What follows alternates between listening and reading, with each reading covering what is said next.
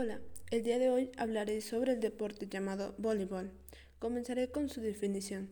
El voleibol, balón voleo o simplemente volley es un deporte que se juega con una pelota y en el que dos equipos, integrados por seis jugadores cada uno, se enfrentan sobre un área de juego separada por una red central.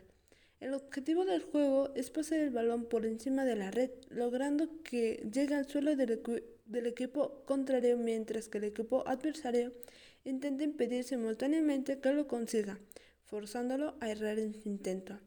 El balón debe ser tocado o impulsado con golpes limpios, pero no puede ser parado, sujetado, retenido o acompañado. Cabe mencionar que el balón se puede impulsar con cualquier parte del cuerpo a través de golpes limpios. Sin embargo, por lo general, se utilizan las manos y los antebrazos. A continuación hablaré brevemente sobre cómo fue la creación del voleibol. Este juego deportivo fue creado por William George Morgan en el año 1895, cuando éste se desempeñaba como profesor y entrenador deportivo en la AMCA, Asociación Cristiana de Jóvenes de Holyoke, Massachusetts, Estados Unidos. Morgan se vio en, la, necesidad de crear una actividad física alternativa y de menor intensidad que el baloncesto, el cual pudiese ser practicado tanto por jóvenes como personas adultas, en espacios cerrados o abiertos. De esta manera nace el voleibol bajo el nombre de Mintonet. Para su creación, Morgan tomó en cuenta todas las técnicas deportivas que él ya conocía y ponía en práctica con sus alumnos. Su finalidad era crear un juego por equipos para entrenar y competir.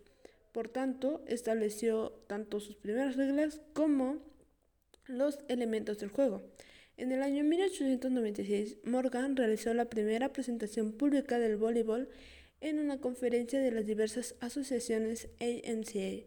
Desde ese momento el voleibol consiguió gran receptividad y comenzó a expandirse por diversos países. En un principio, el voleibol era un deporte practicado exclusivamente por hombres, pero al pasar los años también se incluyó el voleibol femenino. Dicho esto, mencionaré algunas competiciones internacionales de voleibol, las cuales son los Juegos Olímpicos, Juegos Panamericanos, Campeonato Mundial de Voleibol, entre otros.